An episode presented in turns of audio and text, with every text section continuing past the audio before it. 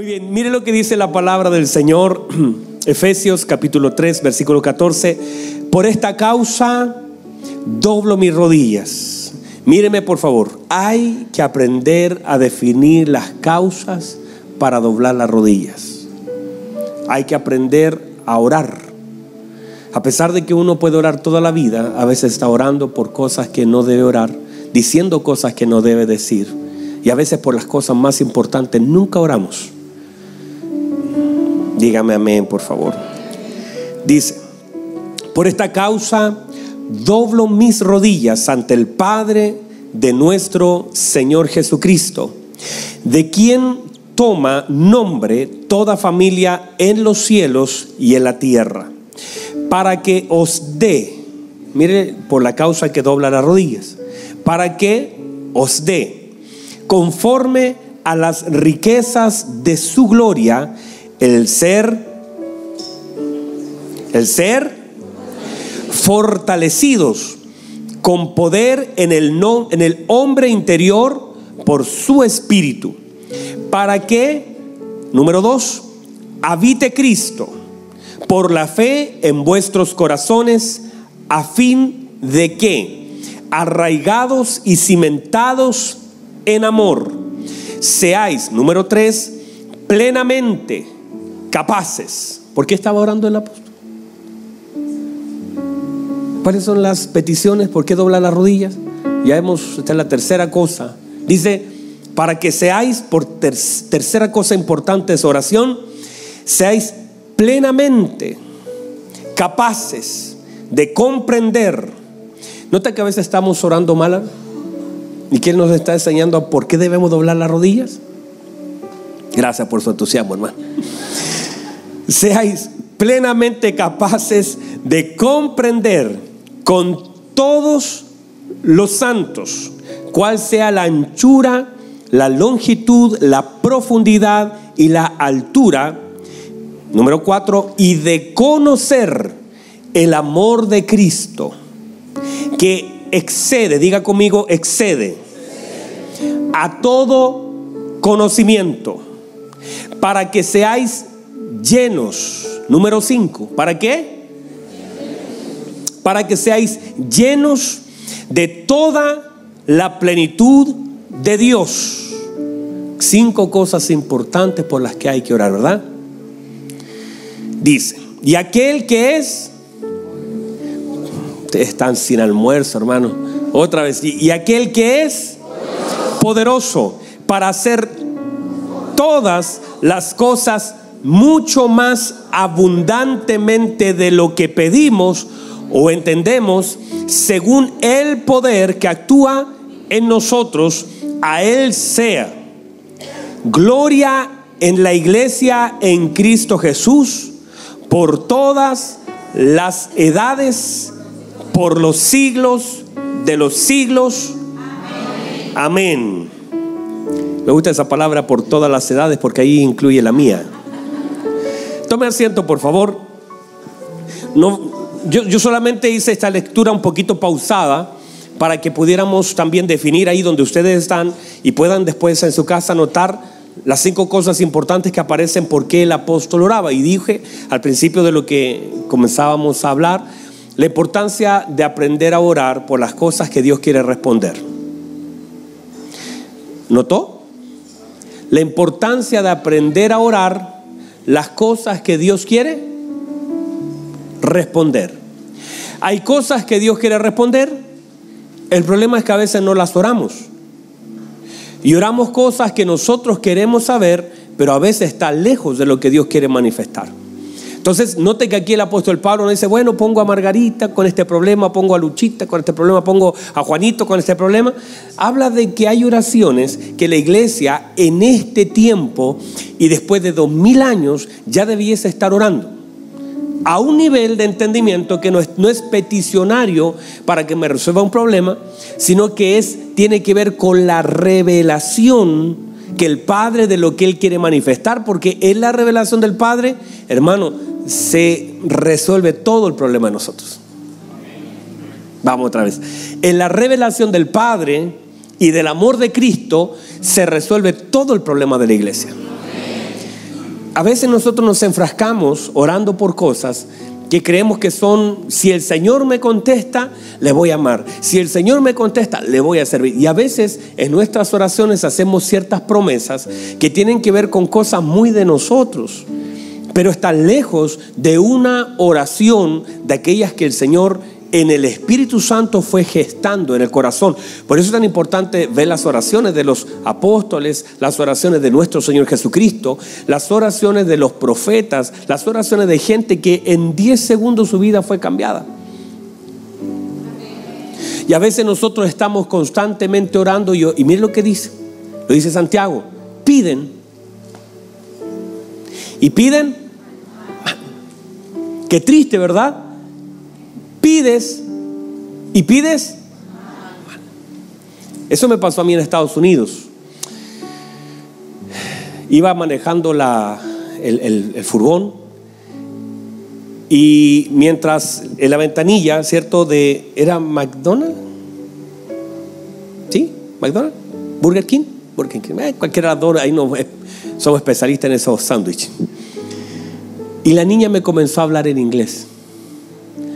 Y yo traté, hermano lo hice bien, pero mi esposa y todo el furgón se estaban riendo de mí, de mi pronunciación. Y eso me puso un tantito nervioso. Es que yo soy tímido. Y le empecé a hablar a la niña, y la niña como que no me entendía. Y yo me le trataba de hablar, mal le trataba de hablar. Y adentro todos riéndose, entonces me ponía nervioso. La cosa es que nos entregaron cualquier cosa y nos faltaron papas, nos faltaron bebidas. Después me reclamaban a mí y yo dije, pues si yo pedí bien, solo me entregaron mal. Cuando nosotros pedimos, nosotros, la Biblia dice a veces pedimos y pedimos mal. Y no solamente lo que dice Santiago para gastar en vuestro deleite, que es algo que tiene que ver con eso, con lo que examinar lo que decimos y por qué lo decimos. Porque lo que decimos, lo que sale de nuestra boca, en realidad manifiesta lo que hay en nuestro corazón. Y a veces nuestras oraciones tienen el, sentido solamente de que Dios venga a solucionar algo. Y Dios no es, es como algo para raspar y recibir algo. Y cuando lo hacemos así, minimizamos la imagen de nuestro Dios. Por eso es tan importante, esta oración es clave para la vida de cualquier creyente que quiera honrar al Señor. Él dice, doblo mis rodillas delante de Dios. ¿Para qué? Para que os dé conforme a sus riquezas. Y empieza a hablar de ser fortalecidos, porque muchas de las cosas que vivimos necesitan fortaleza para poder enfrentarlas y fortaleza para poder resistirlas. Hay cosas que no necesariamente van a cambiar, pero nosotros las podemos resistir por medio de la fortaleza del Señor en nosotros. Ya quisiéramos todos nosotros que todo cambiara, ¿verdad? ayúdeme, vamos. Ya quisiéramos que uno orara y dijera, Señor, mira, eh, no me gusta esta casa, dame esa. Y al otro día el Señor te entrega la llave como bajando así por un lienzo. Y usted, gracias, Señor, tengo ya. No me gusta este auto, no me gusta. Y usted comienza y todo fuera así. Eso no es así. Y usted sabe que no es así, ¿verdad? Entonces, y a veces nuestras oraciones nos llevan a ciertas frustraciones porque estamos pidiendo mal, creyendo que Dios no nos escucha, sin saber pedir de una forma correcta todo lo que el Señor nos quiere dar. Entonces el apóstol comienza a describir la forma en cómo deberíamos pedir pedir eh, y una de las cosas importantes que seamos plenamente de entender, plenamente de recibir, que seamos capaces de comprender, que seamos, mire lo que está hablando el apóstol, que y todo esto tiene que ver con la revelación del Padre y la revelación del Hijo. Cuando nosotros operamos en esa dimensión, queriendo recibir de parte de nuestro buen Dios la revelación, el entendimiento, el hecho de decir, voy a orar para ser capaz de entender, porque hay cosas que debemos orarlas para poder recibirlas. Hay cosas que por ser de un nivel espiritual, debemos entender que deben ser oradas y clamadas y entendidas que son necesarias pasar por la oración para poder recibirla. Todo lo que es del mundo espiritual tiene que ser sujeto a oración. Y cuando el apóstol dice, y estoy orando para que sean plenamente capaces de entender y conocer el amor de Dios que excede, y ahí nos quedamos en la mañana, excede a todo conocimiento. Y entender ese, ese excede, es decir, el conocimiento es bueno, todo conocimiento es bueno. Es bueno conocer de matemáticas, es bueno conocer de historia, es bueno conocer de ciencias, es bueno conocer de temas médicos, es bueno conocer programación, bueno, es bueno porque tú tienes la oportunidad de saber cosas, pero hay un conocimiento que es superior. Y ese conocimiento superior es aquel que la iglesia a veces no está buscando y que no se busca en el libro, no se busca en una enciclopedia, ni en un diccionario, ni en Google, ni en ninguna parte, solamente se puede conseguir por medio de la oración. Porque si fuera que se pueda conseguir en un libro o en la predicación de alguien, el apóstol dice, no voy a orar, solo se los voy a explicar. No tendría razón de que el apóstol dijera, voy a doblar mi rodilla para que ustedes puedan recibirlo sino que bastaría con que el apóstol diga, pongan atención. Les voy a explicar el amor de Cristo, les voy a dar a conocer el amor de Cristo y traten de memorizarlo porque así lo van a conocer. Pero él está diciendo esto no se resuelve tratando yo de explicar algo que excede el conocimiento y que no puedo transferírselo a la mente. Por eso es una revelación que requiere doblar rodillas para que el Padre de nuestro Señor Jesucristo os dé. Y esta revelación del conocimiento del amor de Dios que excede todas las cosas, cualquier, por eso están acá, ¿verdad? Qué bueno. Esto es la idea de esto, es que lo que usted conozca está bien, pero no es suficiente. Usted puede ser experto en física, experto en matemática, experto en lo que usted quiera ser experto y darle tiempo a eso para aprenderlo y ser perfeccionado en eso.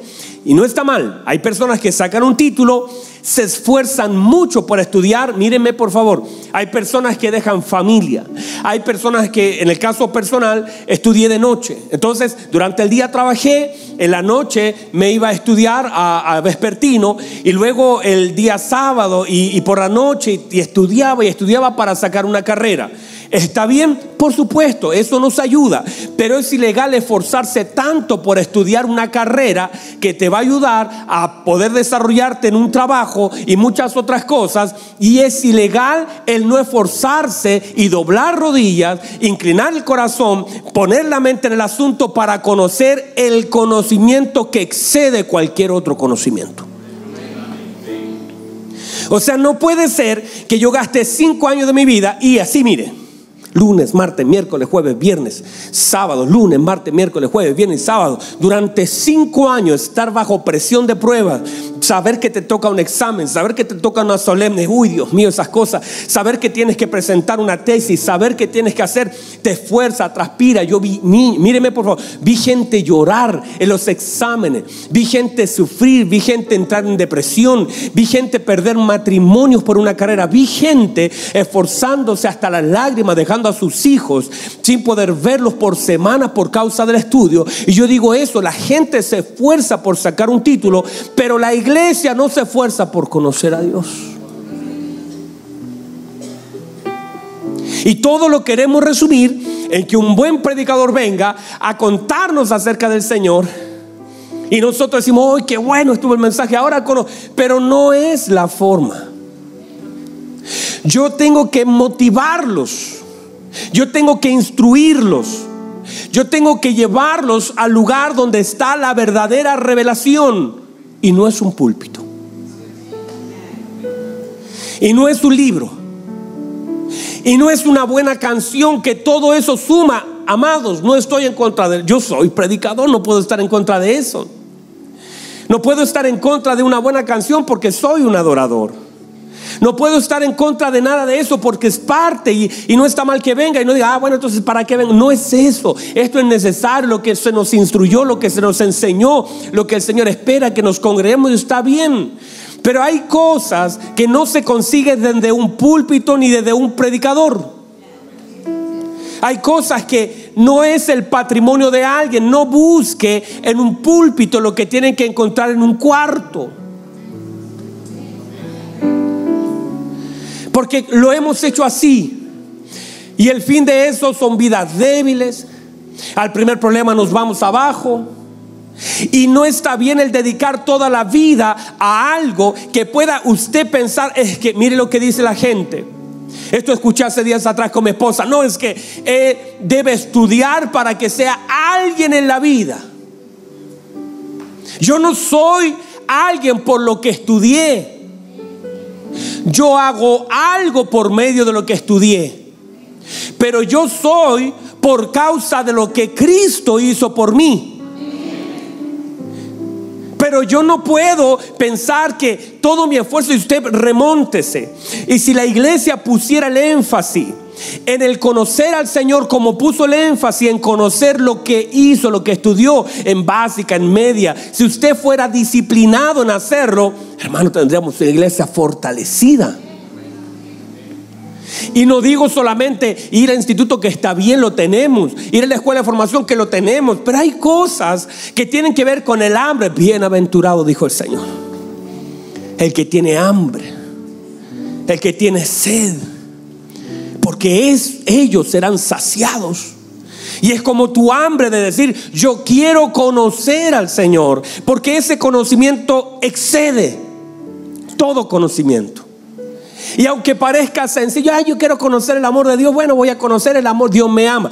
Está bien para una mente natural. De hecho, hay mucha gente afuera que puede conocer más de ese amor que nosotros a veces dentro. Pero si nosotros conociéramos el amor de Cristo, hermano, y así terminé la primera la, segunda parte y ahora entro lo tercero, es que nosotros descansaríamos. Dormiríamos tranquilos, seguros. Sabríamos que nuestro Padre tiene cuidado de nosotros, pero no desde una frase repetida, sino que usted saldría de este lugar con un gozo pero profundo. El Señor dijo, para que seas lleno de toda la plenitud. Lo que está diciendo es que si logro conocer el amor de Cristo, ese amor tiene la capacidad de llenarlo todo en mí. Y esa plenitud, que lo que es plenitud es dejar sin espacio, no te deja un espacio a la duda, a la crítica, a la murmuración, al rencor, al odio, a la desesperanza, a la falta de fe. No tienes duda alguna. No te, no te, acuestas pensando en qué vas a hacer mañana. Te acuestas sabiendo que Dios va a hacer algo mañana. Te levantas caminando sabiendo que nada te ha de faltar. Y no hablo de lo económico que es parte. Es saber que mañana Dios tiene un plan conmigo. Y voy a caminar y me voy a levantar sabiendo que yo tengo en Cristo un plan eterno. Que mi vida es de Cristo. Que si este día se termina para mí y hasta aquí suena la trompeta para mí, me voy con el Señor. Y no tengo miedo que pasará con los míos. No estoy viendo qué seguro me cubre más. Estoy seguro que no hay justo desamparado, ni que la simiente mendigue pan, que mi familia no está segura en el sistema, que mi familia está segura en Cristo. Y que no dependo yo de, de, un trabajo, aunque el trabajo es bueno porque nos ayuda a cumplir el propósito de Dios. Y a través del trabajo nosotros podemos manifestar a Cristo. Pero no lo veo como la fuente. Lo veo como un medio. Alguien, no sé si alguien puede recibir esta palabra.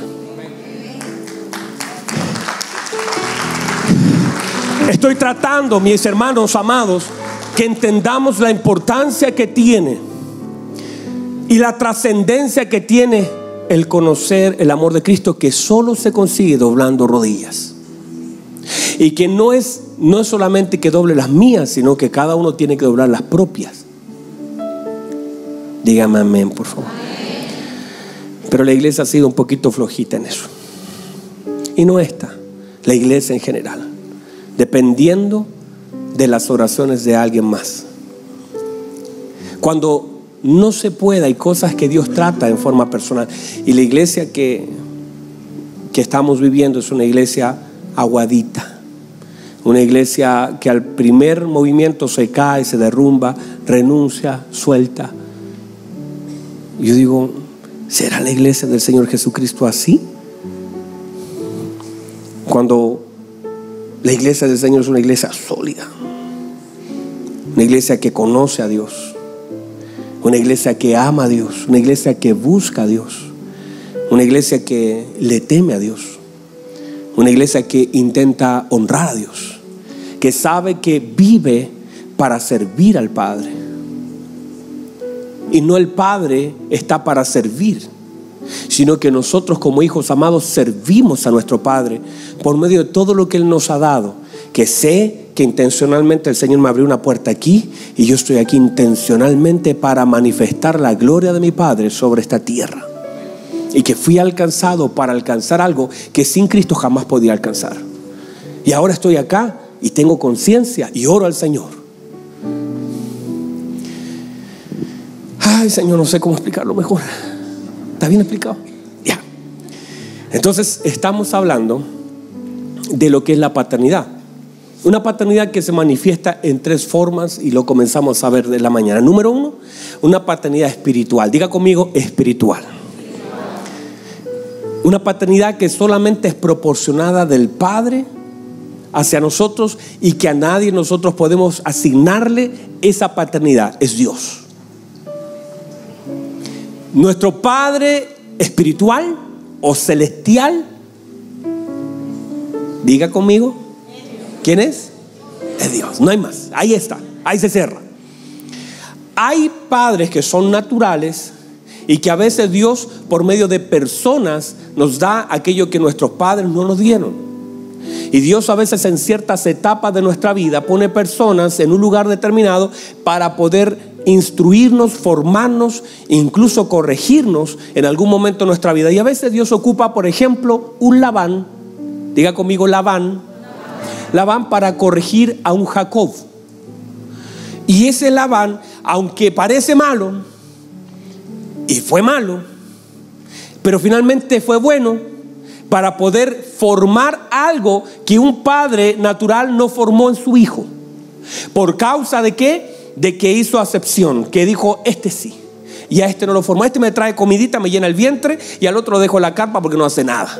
Entonces el Señor toma a Labán como de una forma para poder formar el carácter de un Jacob.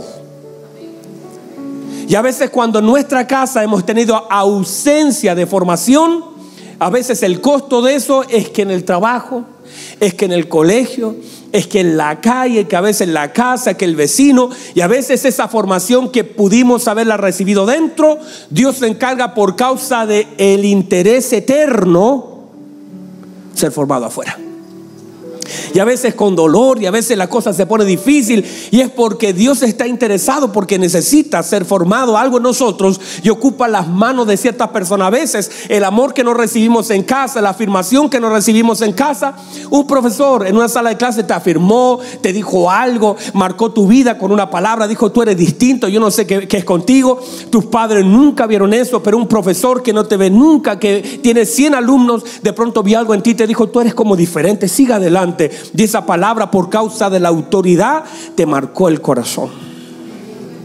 A veces un jefe, quizás tu padre se fue, no, se preocupó y un jefe te tomó la mano y te dijo así, tienes que hacerlo así, debes pintar así. Y es como un señor Miyagi que te ayudó, te fue muy carnales.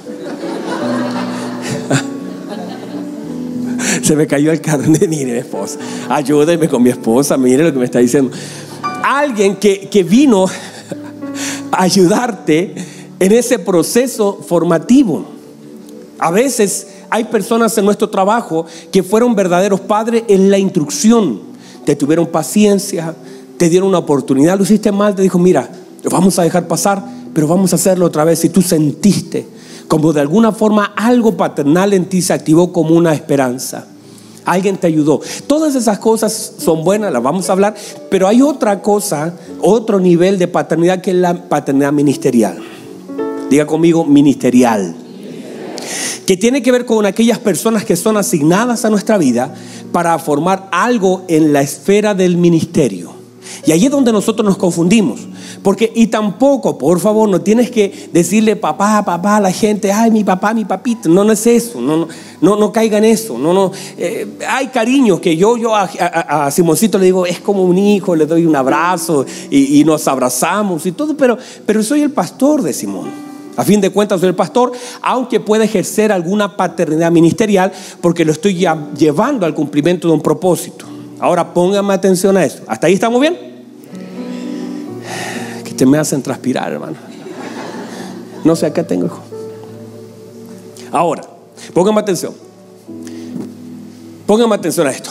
Ya entendemos que está esta paternidad. Ahora, esta se manifiesta por medio de hombres. El apóstol Pablo define, hay algunos ayos, que son ayos, son tutores, que son los tutores personas que en algún momento de nuestra vida y por alguna materia o asignación nos vienen a ayudar en el, en el área ministerial.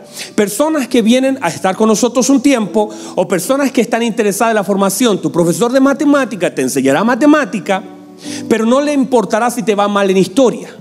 No le importará si tienes problemas en casa. Él te va a evaluar y aunque tú le digas, esté haciendo la prueba y te diga, que tengo a, mi tía enferma en casa, él te va a evaluar por una nota porque es un tutor, él está asignado por una materia. Tu vida es un tutor y está bien. El apóstol Pablo define que un, que un padre tiene otra característica en lo ministerial, de formación, instrucción, inspiración. Es ese va a preocuparse por ti. En lo ministerial nosotros vemos en la historia de la escritura hombres que por causa de un llamado, por ejemplo, un Elías y un Eliseo. ¿Estamos ahí bien? Me miran raro.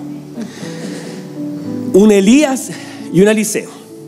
Que fue tal el grado de relación que fue inspirada y conectada que cuando Elías fue quitado, Eliseo grita, Padre mío, Padre mío, empieza a gritar con un desespero. La gente sabía que ese día iba a ser quitado Elías. Los profetas del lugar decían, tú sabes que hoy día tu Señor, porque todos sabían una, una cosa hermosa, que en todo el grupo de los profetas la gente sabía cosas, la gente sabía momentos, tiempos una escuela de profetas que sabía discernir tiempos. Hoy decían, tu padre será quitado, hoy tu Señor será quitado de ti. Y ellos entonces estaban claros y seguros de lo que iba a suceder. Pero él decía, cállense, no quiero ir porque el dolor, él soltó, míreme por favor, él soltó, vamos a hacer un poquito de historia, él soltó la, una yunta de bueyes que iba detrás al final del camino, eran 12 y él iba con la última, y él soltó a su padre natural y se unió al manto de un profeta. Y en ese manto caminó por muchos años, míreme por favor, esto se llama asignación. Asignación es que Dios te conectó de una forma que no sabes explicar con la vida de otra persona. Que fue puesta para ensancharte, prepararte, formarte para lo que es ministerial. Esa gente es necesaria.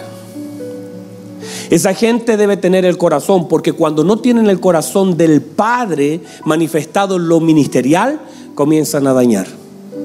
Y hay muchas personas que amaron a un pastor, a un líder, a una persona que estuvo delante como un padre, pero se sintieron tan y más heridos que con su padre natural. Porque fueron violentos en su trato. Porque aquí está el, eh, aquí está el tema. Míreme, míreme. Están acá todavía. Aquí está el tema. Un hijo no se prepara para recibir a un padre, sino es un padre que es preparado para recibir a un hijo. La madurez del padre es la bendición para el hijo. Nadie recibe un hijo maduro. Pero un padre tiene que ser lo suficientemente maduro para atender las necesidades de un hijo. Eso es lo natural. O, su bebé vino grande, así como sabiendo cambiarse. Tranquilo, papá, no lo haga, yo lo hago por mí. Y se agarró el pañal. Dijo, yo me hago la papa solo. No, o sea, usted tenía que tener la madurez. Y sin esa madurez se daña mucho. Entonces muchos ministerios y muchos, incluso pastores tristemente, muchas personas, por causa de la falta de madurez, dañaron esa figura de tal modo en que no edificaban, sino que comenzaron a destruir, creyendo que la forma en cómo debiesen eh, educar o edificar la iglesia era con amenazas, con dolor, con exposición con, suspensiones, con quebranto, con cosas que finalmente no te edificaron, sino que te dañaron. Y de hecho, tal vez, digo, no, no sé, algunos de los que puedan estar aquí sentados están sentados por esa causa. Porque en otro lugar te, te, dañaron, te hirieron, te lastimaron, te pisotearon, abusaron de ti cuando hay abusos. Eso está mal. Por eso Dios tiene que levantar una generación y la Biblia dice, os haré pastores conforme a mi corazón, que apacienten con ciencia, con entendimiento, con amor, porque ese es el corazón del Padre. El Señor juzga a los pastores de Israel por ser agresivos, violentos, porque no es el corazón del Padre, porque nunca el Padre haría lo que ellos hacen. Harían el corazón de David manifiesta un poquito ese corazón del Padre de defender del oso, defender del león, decir son las ovejas de mi padre, yo estoy aquí para... Uno puede decir, bueno, que se la lleve el león, oveja desordenada también, que se la coma el oso. Pero él decía, no, yo voy a defender las ovejas de mi padre y él puso la vida por las ovejas de su padre. Entender con claridad que ese es el corazón, por eso el Señor se paró en un momento y dijo, yo soy el buen pastor. Y el buen pastor su vida da por las ovejas. Más el asalariado ve venir el peligro y huye. Entonces, cuando nosotros notamos esta conexión de, a, diga conmigo, asignación, es saber que Dios me asigna un lugar, un tiempo y una persona para que pueda desarrollar mi vida y entender que eso no es una manipulación, no es que te tomo como hijo y, que te tomo y te suelto y te dejo. Y si te, no, no es eso, eso, eso es nada. Eso no es algo incluso que incluso lleve palabras. Es saber que tú te conectaste con alguien y sabes que tienes que estar y sabes lo que tienes que hacer y sabes que la palabra de un hombre comienza a ensanchar tu vida. Y tú comienzas a estirarte y te sientes y comienzas a seguir. Mira lo que hace. La Biblia dice que Elías pasó por el lado de Eliseo. Pero un Elías procesado. No se le asignó un hijo hasta que el corazón estaba procesado y puesto en el lugar correcto. ¿Se le pudo haber asignado en, en el arroyo de Kerit? Sí, pero le faltaba todavía enfrentar unos profetas, le faltaba huir de Jezabel, le faltaba estar en un enebro, le faltaba el deseo de ya no vivir, él le faltaba todo ese proceso que lo hicieron madurar, el creer que, ah, dijo, yo soy el único que queda y por eso estoy acá, dijo, no te vayas a creer, tengo siete mil. Tú doblaste la rodilla, mire lo que dice el Señor, tengo siete mil que no han doblado sus rodillas, tú la doblaste, ellos no la han doblado. Hay hombres que son mejores que tú. Y si estás aquí no es porque sean mejores que ellos. Es porque yo en mi omnisciencia, en mi omnipoder, mi omniamor, todo lo que soy, decido tomarte y darte oportunidades, aunque tú te quieres morir, te estoy alimentando no para que te mueras en un desierto, sino para que camines, porque todavía hay cosas por hacer. Y todavía no termino contigo, así que come, levántate es entender que Dios necesitaba formar por causa de lo que hacía en él, pero por también por Eliseo. La bendición de Eliseo radicaba en la formación de Elías. La bendición de Eliseo estaba en la madurez de su padre ministerial. Y que si ese padre ministerial había luchado, había vencido, había sido sacudido, él podía entregarle mucho más a la vida. Hijos que sean capaces, mire la formación, la formación de Eliseo, cómo fue tan hermosa, con un padre procesado. Ya nunca más quiere renunciar, ya nunca más anda llorando, porque ahora la responsabilidad no me puedo detener. Ahora tengo un hijo ministerial, aquí no me puedo rendir. Muchos de nosotros en alguna etapa de nuestra vida nos rendimos, pero cuando eres padre ya no te puedes rendir. Tú dices, ya no importa si yo no como, pero tú sabes que tú sales a buscar la comida, no por ti. Tú sabes que hay alguien que necesita de ti y que tienes que secarte las lágrimas y a veces aguantar a ese jefe y a veces soportar los fríos porque tienes a alguien. Si fuera por ti, a ti te daría lo mismo. Si comes o no comes. Pero tú dices, me voy a levantar, voy a ir a ese trabajo porque tengo un hijo. Y ese hijo es tu motivación para salir, para soportar, para salir de donde estás, para esforzarte un poco más, para a veces agachar la cabeza. Y todo eso el hijo empieza a provocar madurez en el corazón del padre. Wow, hermanos, se me terminó hace rato el tiempo. Estamos recién en esto. ¿Puedes recibir la palabra? Oh, eso está hermoso, hermanos. Yo siento que está hermoso. Déjenme cerrar así. El jueves vamos a seguir con este tema. Déjenme cerrar así. Pero, pero Eliseo aprendió algo tan importante. Aprendió a no soltar. Y mire que a veces el espíritu de Judas opera en algunos hijos que cambian lo importante por lo poco. Judas por poco cambió lo tan importante. Y a veces opera en el corazón también que nosotros mismos soltamos cosas importantes, relaciones importantes y a veces somos capaces de perder un matrimonio por cosas tan pequeñas. Porque nos falta la formación del hijo en el hijo. Porque si tuviéramos el espíritu del hijo en la vida de los hijos, nosotros no seríamos de los de soltar. Nosotros sabemos que hay cosas que no se resuelven hablando, sino orando. Que hay cosas que no tengo que negociar, tengo que encerrarme a orar.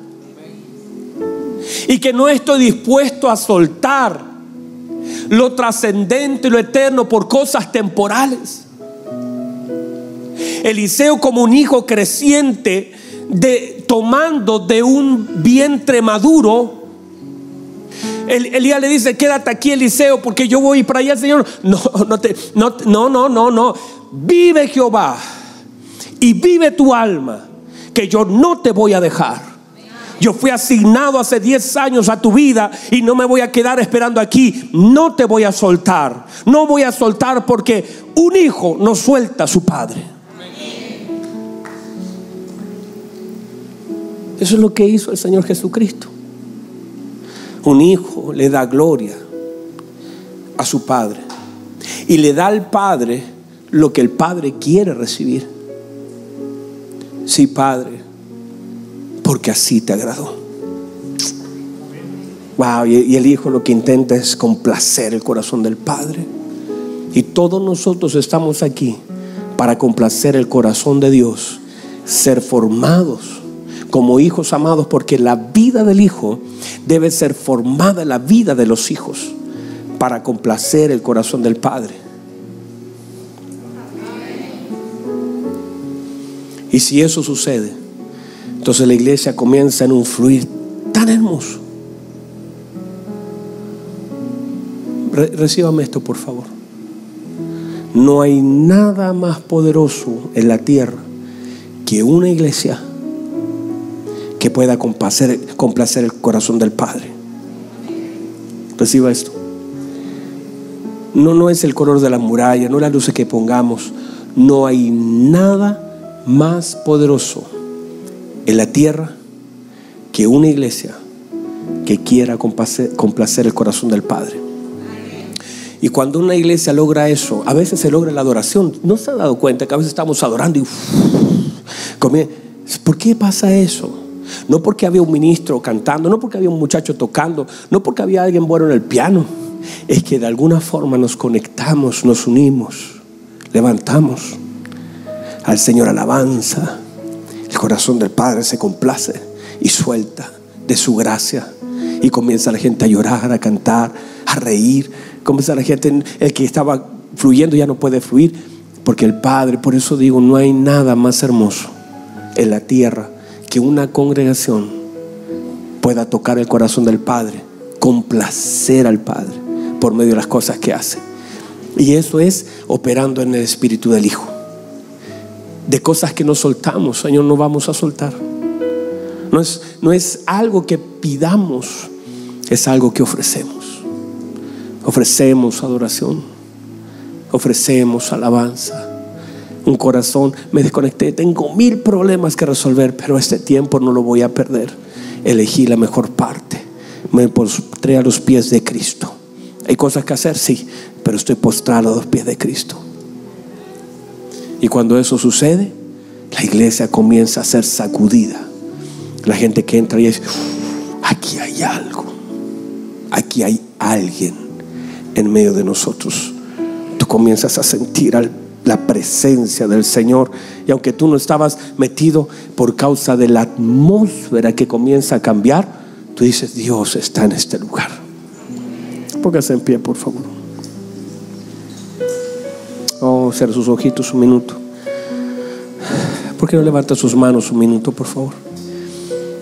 Levante las manos un minuto. Reciba eso. Si una casa honra a Dios, Dios honra esa casa. Si un matrimonio honra a Dios, Dios honra ese matrimonio. Si tu vida honra a Dios, la gente te abrazará, pero sentirá el amor de Cristo en ti. Entrarás a la oficina y la gente dirá, uy, hay algo que cambió acá. Entrarás otra vez gente extrañará tu presencia. Porque en tu presencia habita la presencia de Dios.